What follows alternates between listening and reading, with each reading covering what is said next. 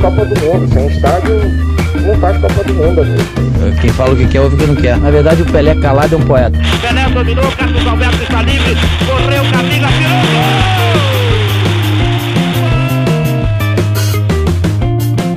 gol! Olá, muito bom dia, boa tarde, boa noite, boa madrugada para você que está acompanhando o nosso podcast, Cornetas Podcast de número 24. Eu estava fazendo umas contas agora recentemente, Carlos Henrique. Nós já estamos com cinco meses de cornetas, já passamos dos cinco meses. Sabe o que isso significa, CH?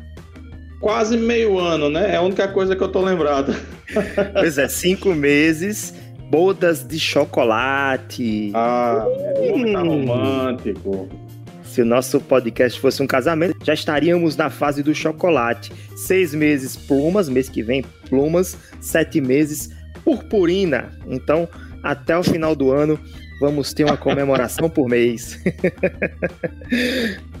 vamos voltar ao assunto, vamos falar sobre o que interessa. Hoje o episódio é sobre VAR. O polêmico árbitro de vídeo que está desde 2018 no futebol, desde a Copa do Mundo, um pouco antes da Copa de 2018 da Rússia. O tema é o VAR do futebol versus o VAR de outros esportes. Porque a gente sabe que existem outros esportes que já utilizam o árbitro de vídeo há muito, mas muito, muito tempo tem esporte que já utiliza desde a década de 70, para vocês terem noção, né?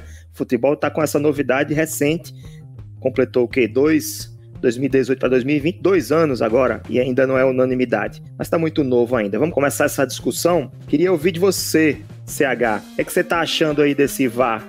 Você que acompanhou os anos 80, eu acompanhei de 90 para frente, né? Você que pegou os anos 80, aquele gol do Maradona, por exemplo, não, não aconteceria se tivesse VAR né, em 86. Se você aprova a utilização do árbitro de vídeo no futebol? Olá, Rafael, amigos corneteiros, Bruno, Paulo e todos os cornetas que nos escutam, Brasil e mundo afora. Eu sou muito a favor do VAR no futebol, sim, porque aquela historinha, o Rafael, de que é, você ir para o bar outro dia discutir o lance polêmico, eu acho que futebol, principalmente o esporte como um todo, precisa ser justo né? Como você mesmo disse, se, se, justiça fosse feita, a Argentina não teria sido classificada naquela Copa do Mundo, porque foi uma mão deliberada. Se o VAR existisse, né, a Argentina não teria passado para frente. Poderia até ter passado em outro lance, porque a gente não pode prever, mas naquele momento ela não teria passado, né? Se terminasse daquela forma. Outro lance, o do Henri da França, que fez um gol de mão contra a Irlanda na repescagem para a Copa de 2014 né? Quem não lembra, ele fez um gol com a mão, né? E naquela época não tinha o VAR. Então, a França foi, né, para a Copa do Mundo com um gol ilegítimo. E mais um pouquinho atrás, a Copa de 66, né, o gol da Inglaterra que praticamente deu o título mundial em 66, a bola não entrou, né, contra a Alemanha. Se existisse o VAR naquela época, a, Inglaterra certamente não teria vencido a, a equipe alemã. Mas, enfim, é, veio para ficar, o VAR do futebol tem que seguir um pouco da dinâmica dos outros esportes, né? E a gente já vê, falando especificamente do futebol, que o VAR na Europa é muito bem utilizado. É, na semana passada mesmo, no campeonato inglês, no jogo Chelsea-Liverpool, o Liverpool ganhou 2 a 0 do Chelsea, no mesmo lance, houve duas jogadas polêmicas, né, que precisaram de VAR. Em menos de um minuto foi resolvida. Aqui no Brasil, o VAR é muito mal utilizado. É justo, né? mas é muito mal utilizado. E num lance só se leva 4 ou 5 minutos. Ou seja, o VAR veio para ficar, o VAR é importantíssimo, eu acho que tem que, que ser usado para acabar com essa história de o bom é a discussão, não, o futebol, o esporte em geral tem que ter justiça também, né? E agora precisa ser melhor utilizado. Para mim veio para ficar e não tem volta não, viu, Rafael? Teve aquele gol do Túlio também, né? Ele dominou no peito na Copa América. Isso. Dominou no braço, braço, na verdade, com o braço, Isso. e aí chutou, depois fez o gol, né? Também não valeria, Isso. o Brasil não teria o uma próprio, Copa América menos. O, o, próprio gol do Túlio em 95 no Campeonato Brasileiro contra o Santos, impedido. Na né? final do brasileiro. Pois é. E muitos Bem lances lembrado. por aí, né? Se fosse listar os lances, a gente ia passar um corneta de 10 horas. PV, se tivéssemos vá na Série D, quanto é que seria aquele jogo Campinense e América? Já mandou a polêmica para começar. É, boa noite, boa tarde, bom dia a todos, né? Primeiro. Então, na minha visão, tipo, na hora, né, na hora dos lances, para mim os dois gols foram legais. Eu revi no, é, é, é, umas duas, três vezes e eu continuei achando que os dois gols foram legais. Até que chegou uma imagem do primeiro gol do Campinense, eu fiquei na dúvida. Teve, comecei a ficar na dúvida, achando que o, o pé do cara do Campinense estava um pouquinho à frente. Mas com o VAR, provavelmente ia quebrar essa polêmica aí. Eu na hora, teria dado os dois gols. Teria saído um a um para mim. Bruno, por que será que demora tanto o VAR no, no, futebol brasileiro? Porque nós não vimos isso na Copa do Mundo, não demorava tanto para as decisões serem tomadas na cabine do VAR. Na Inglaterra, como o CH citou, é rapidíssimo. Inclusive, eles têm um sistema de, de mostrar em telão, de, de, de informar o torcedor o que está acontecendo, né? É, mas no Brasil demora muito, tem lance que demora 4, 5 minutos. Por que será que demora tanto? Porque a gente não vê isso no basquete, nós não vimos isso no, no, no vôlei, no tênis, que utiliza muito também. O que, é que você acha? Olá, Rafael, Carlos Henrique, PV, os demais corneteiros que estão nos ouvindo aí através dos, dos streamings e áudio da vida. Mas, enfim, é, Rafael, eu acho que vai muito da insegurança é, dos profissionais que em determinado momento passaram a utilizar essa tecnologia. Acredito que todos passam por treinamento, mas ainda há uma pressão muito grande sobre a arbitragem, mesmo com o VAR. Um dos problemas, e aí eu acho que é uma das questões mais importantes desse processo todo, é a dificuldade de compartilhamento é, do processo de tomada de decisão. Né? É, se você compartilha o vídeo, por exemplo, se você compartilha a comunicação em áudio, como por exemplo é no futebol americano, em que o microfone do árbitro, na hora que o, o, o árbitro de vídeo ele é acionado, o estádio inteiro ouve o que é que está sendo comunicado, isso, de certa forma, é, tornaria mais objetiva essa comunicação para fazer com que a decisão seja tomada mais rápido. Porque, ora, é, não faz sentido uma decisão de uma determinada jogada levar quatro minutos com auxílio de vídeo. Tudo bem que há situações diferentes, como, por exemplo, o impedimento milimétrico, que você precisa é, incluir a, aquela tecnologia que traça as linhas paralelas para poder verificar se há ou não é, uma posição indevida, mas ainda assim é muito tempo quatro minutos para se tomar uma decisão. Tudo bem que no futebol existem outras peculiaridades. Não é como, por exemplo, no vôlei, que se decide basicamente se houve uma invasão ou se a bola foi dentro ou fora da quadra, por exemplo. Né? É, existem outras peculiaridades. Mas, ainda assim, eu acredito que falta segurança em quem comanda esses, esses instrumentos do VAR para garantir que ele seja mais efetivo. Mas, de antemão, eu estou com CH, o VAR é algo que torna mais justo o confronto, porque você não fica dependendo nos lances capitais, que eu quero posteriormente falar dessas questões dos lances capitais, o que é e o que não é de fato lance capital. É, eu acho que é importante a gente entender que nos lances mais importantes do jogo, o VAR vai atuar e vai inibir em 99% o risco de erro, e no final das contas o resultado acaba sendo mais justo.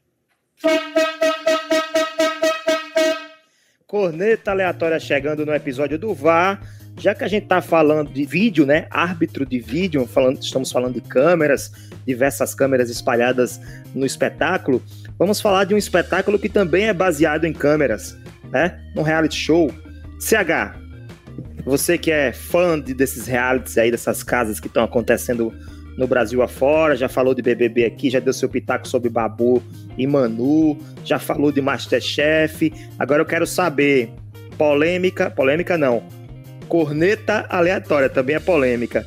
Quem é favorito a vencer a atual edição da Fazenda? Jojó Todinho ou MC Biel? Pela cara dele já sei que vem bomba. Vamos pro CH. Rapaz, é, eu, não, eu tô sem palavras aqui, eu não tenho a menor noção, cara. Jojó Todinho. Jojo, como é o nome? Ou MC Biel. Jojó Todinho e. Eu sei quem é, eu fui pegar na internet aqui. É. Nem eu sei, cara. Eu só sei de uma coisa, eu sei quem vai perder. O público brasileiro, com tanta besteira. Isso aí eu sei quem vai perder. Ganhar, eu deixo, o, Que o, eu deixo pra vocês aí. Que você. Não, mas hoje ele até tá de bom humor, tá sorrindo aí, não, não, não saiu foi reclamando de na nada. pancada, né? Pois é, foi bem tranquilo Como? hoje. Não, é porque a pessoa. Eu não sei nem o que é que se passa lá, né, cara?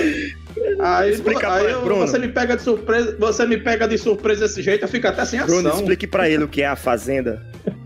CH, a Fazenda. e que- Fazenda eu sei, é onde se planta, tem cria gado, eu sei. Essa eu sei. Fazenda de roupa, eu sei. Tecido. Não, a Fazenda é um reality show em que os peões e as peoas vão para uma fazenda fictícia em que enfrentam desafios de fazendeiro para tentar ser o vencedor e ganhar um prêmio. E todas as subcelebridades é, do entretenimento brasileiro estão lá.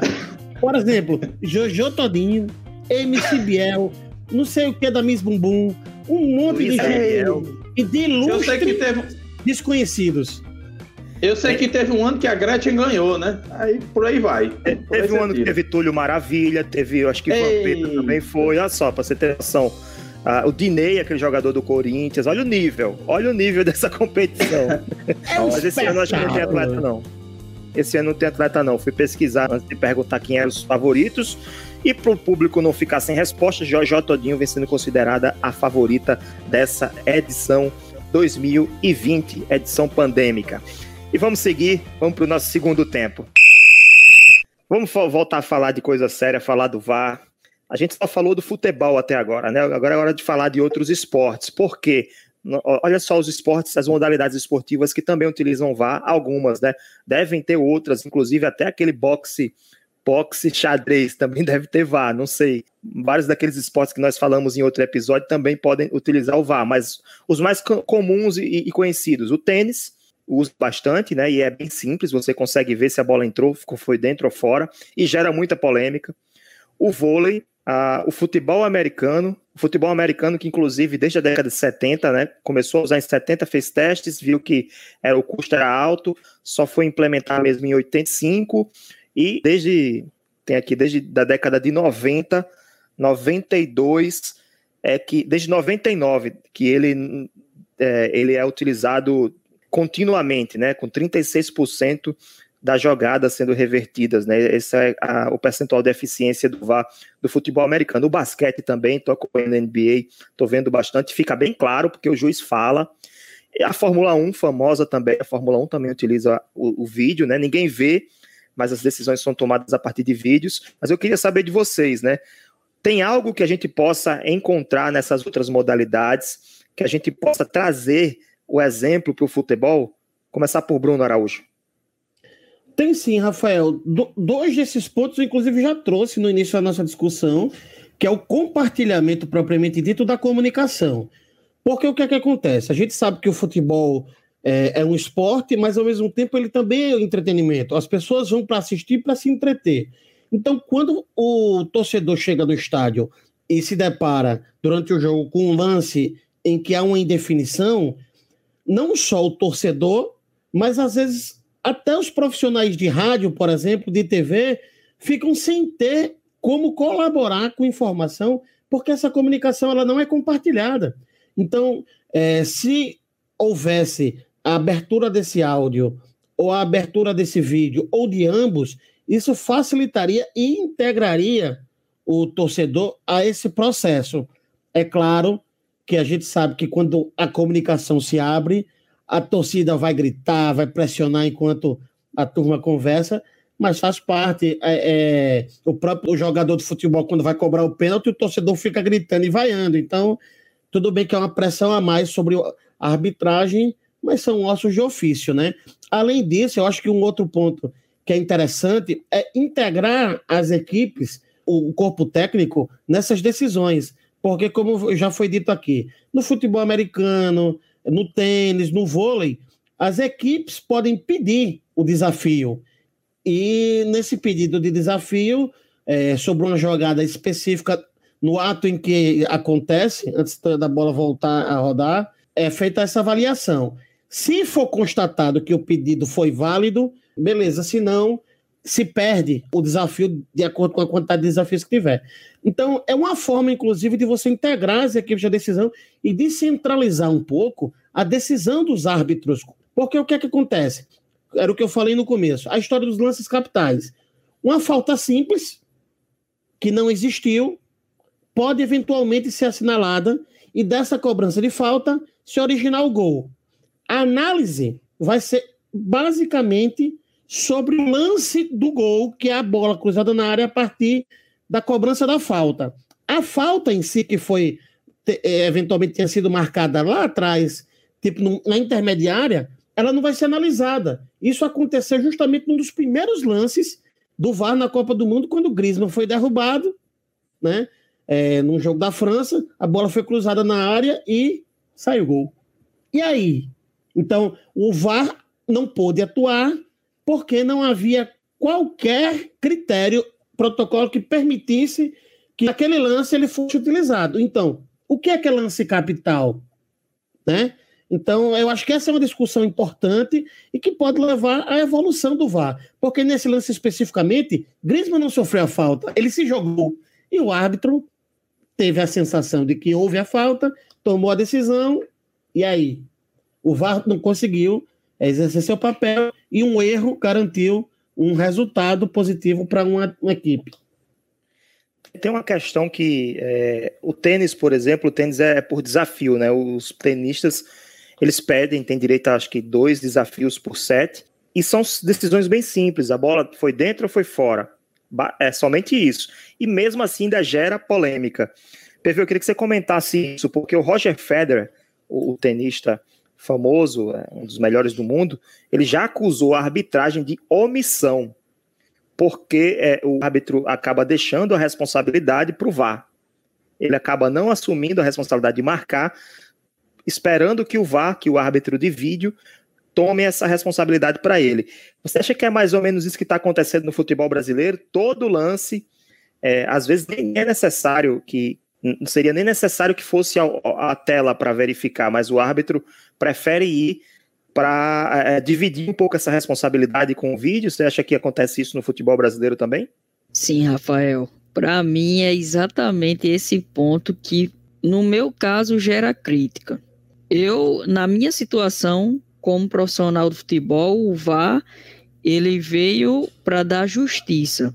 Eu sei que tipo a torcida é, às vezes na emoção queria que não acontecesse, que não tivesse, mas ele veio para dar justiça e como profissional para mim é muito importante, porque a gente trabalha, né, duro na semana e quando acontece algo ruim que prejudica é complicado. Mas essa situação que você colocou, para mim ela é o ponto crítico, porque a gente vê muito a nossa arbitragem brasileira é deixando de tomar as decisões em campo. Muitas das vezes tá nitidamente o, o, atleta está impedido, o assistente não levanta a bandeira, continua correndo. Quando o cara está de frente para o goleiro, aí ele levanta a bandeira. Aí falam, não, é porque agora tem que esperar para levantar. Não, é porque ele não, não levantou mesmo, está esperando lá a arbitragem de vídeo é, passar uma comunicação avisando a ele. Muitas das vezes está acontecendo isso. É, acontece alguma coisa, o cara dá o cartão amarelo, dá o cartão vermelho, já coloca aqui a mão no ouvido, esperando o VAR. Peraí, deixa eu, deixa eu ver se o VAR vai confirmar. Deixa o VAR tomar a decisão. Então, assim, eu acho que a gente está indo no, no, caminho controverso da profissionalização da nossa arbitragem. Enquanto que todos os outros é, países do futebol profissionalizam o, o seu árbitro, faz com que ele cada vez mais se torne é, é, especialista naquela situação, a gente não. A gente não dá, não, não faz o, o cara se qualificar como árbitro e ainda agora é, tira a tomada de decisão dele porque tem um outro sistema que vai dar uma garantia maior para que seja justo, mas também deixa o árbitro assim, tipo, ah, se eu errar, vai ter alguém para me corrigir, mas eu, eu não quero errar para não ficar feio, então vou ficar aqui quieto na minha, que a, o Activity vai tomar conta da decisão. Eu acho que isso está prejudicando a nossa arbitragem. E aí os, os atletas, se você perceber, os atletas estão é, muitas das vezes dominando a arbitragem. Então, é, na palavra do futebol, entre aspas, vamos dizer, engolindo a arbitragem. Porque eles percebem que os caras estão cada vez é, deixando para que o sistema é, tome a decisão. Eles não têm mais um, uma tomada de decisão, não tem mais é, uma firmeza naquilo que está acontecendo. Então, para mim, é uma, é, está sendo prejudicial Essas essa modalidades situação. que eu citei, tênis, vôlei e o futebol americano, eles têm um sistema de desafios. Né? O próprio jogador ou a própria equipe que estiver em jogo tem o direito de solicitar um número pré-definido de desafios. Né? Por exemplo, no tênis, como eu falei, que são dois desafios por set, e não, e não pode acumular. São dois ou três, eu não lembro agora de cabeça. Não pode acumular. Se ele não pedir aquele set, ele não pode acumular para o set seguinte. É, no vôlei também tem limite, né? O basquete ainda não tem. CHC acha que esse sistema, na minha concepção, sim, esse sistema de desafios, de limitar, são três, é, o tênis são três, três, três pedidos, né, por set. Eu estava falando sobre esse sistema, né, de, de ter um limite de verificações no vídeo. Será que isso não seria uma solução plausível para o futebol? Porque a gente percebe também que o jogo para muito. A gente tem uma definição de quantos lances, quais lances podem ser revistos, revisados, mas eles podem acontecer X, N vezes no, no jogo, né? Ele pode acontecer uma vez, como pode acontecer dez vezes numa partida só. Então o jogo acaba sendo fica muito picotado. Eu percebo isso. Você acha que também é, teria uma, uma solução para tentar é, minimizar essas paradas no tempo de jogo? Jogo com 5, 10 minutos de acréscimo, né? Ô, ô, Rafael, eu acho assim, eu sou até não muito a favor dessa questão de ter um número limitado no tênis e no vôlei. Porque uma coisa é você, se a bola é fora ou dentro, você tem que olhar, você tem que fazer a justiça, na minha avaliação. Né? Porque você tem direito a dois desafios, três desafios. Aí você não pode mais, aí de repente uma bola fora, que o, o, o não pode mais ter o desafio, você perde um jogo, perde um título. Quantos milhões isso não acarreta para um jogador, né? para uma equipe de vôlei, numa decisão, para uma seleção, né? numa Olimpíada, né? por causa de limitação no desafio. Né? Então, eu acredito que isso, para mim, eu não concordo, né? eu não acho muito legal. Eu acho que tem que ser na hora que acontecer. E não que o jogador tenha a, a, a, o pedido a ser feito. O juiz é que tem que ver, entendeu? Eu acho que quando é, é, quando não é, não é. No futebol é a mesma coisa. Né? Se, diga, se o, o, do jeito que jogador do futebol é, qualquer lance duvidoso ele vai, vai logo se desesperar e pedir desafio. Né? Então, se você for limitar, digamos que no final do jogo há um impedimento, há um pênalti não marcado ou marcado erroneamente, e aí? Cadê a justiça que o VAR veio para tentar implantar no futebol? Entendeu? Então, eu acho que o número de pedidos hum, não deve ser limitado. Eu acho que nem deve ser pedido pelos jogadores. Deveria ser uma opção do árbitro, o árbitro está ali para isso, minha gente. O árbitro dentro de campo é a autoridade máxima, é o cara que vai decidir. Não é jogador que vai decidir a hora que tem que olhar ou não. Quem tem que decidir é o árbitro, né?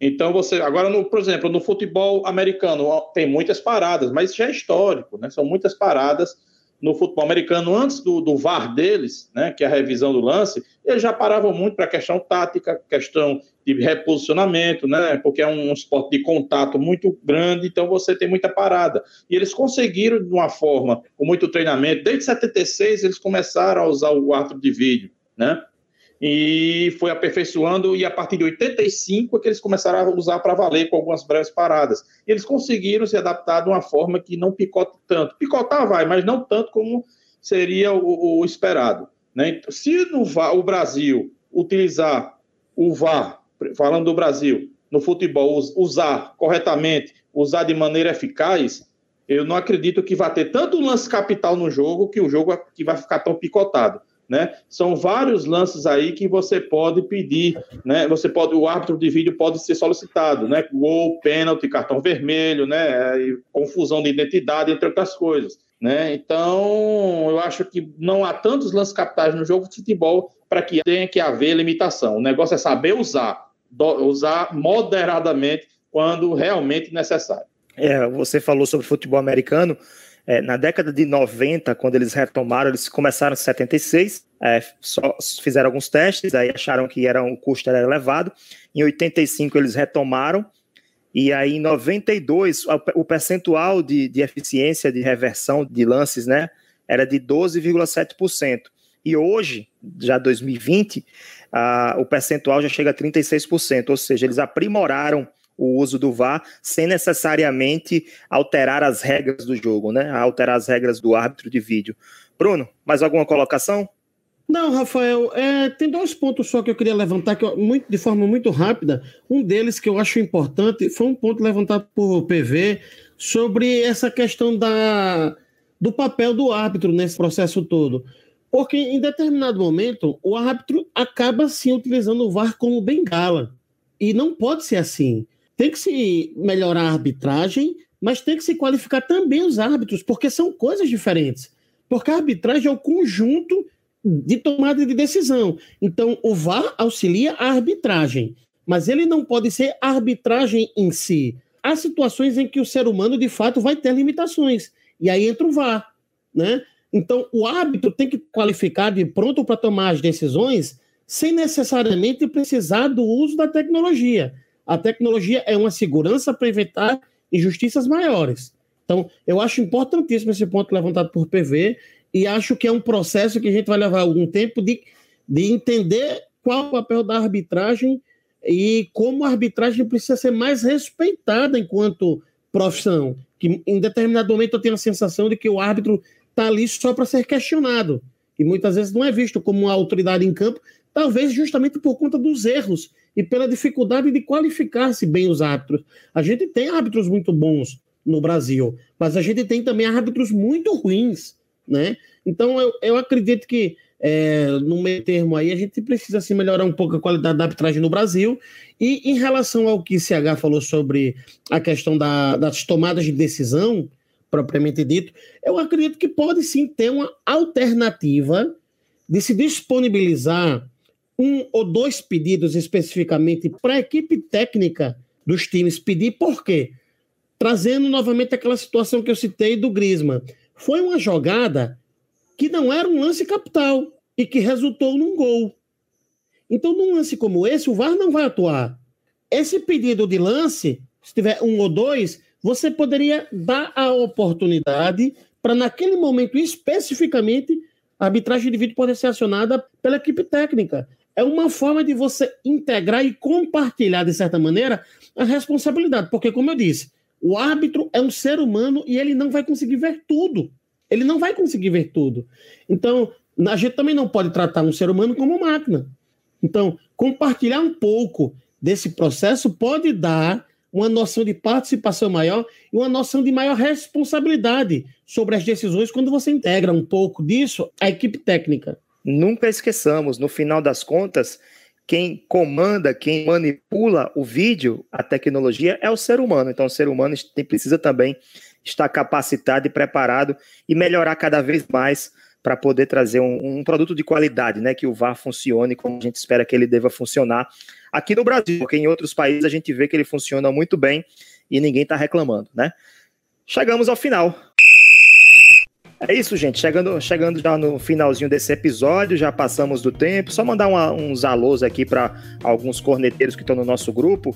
Carlos Magno, o Leonardo, que está sempre mandando bombas lá, mandando polêmica para polemizar no grupo, né?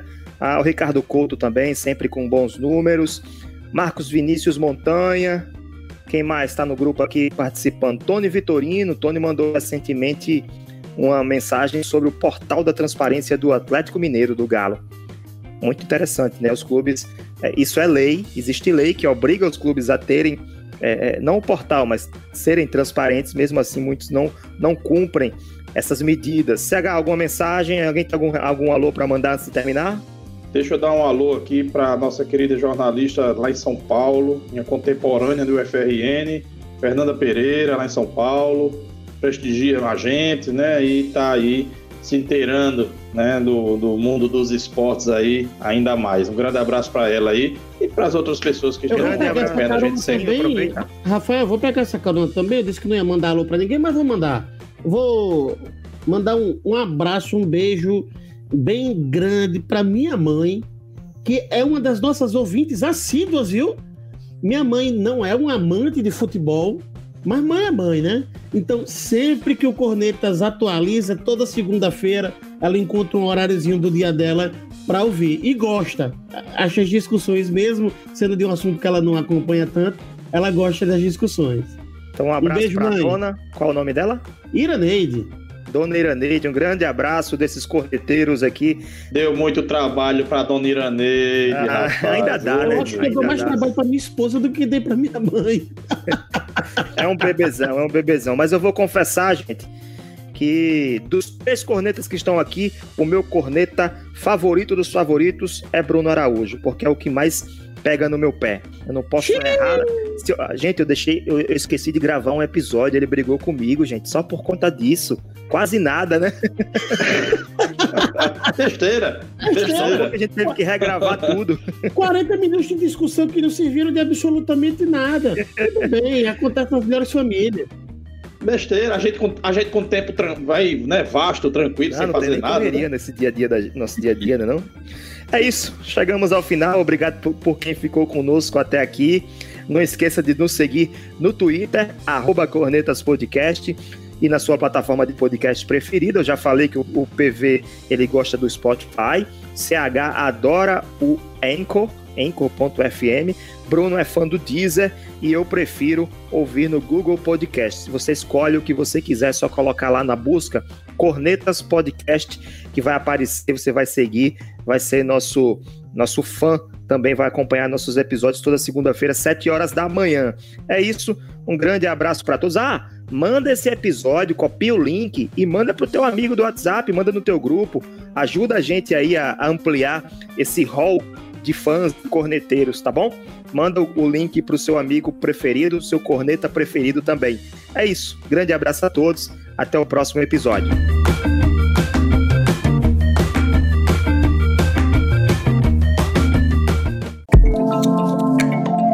Este podcast é produzido por Play Áudio Rádio Intor. Play Áudio Rádio Intor.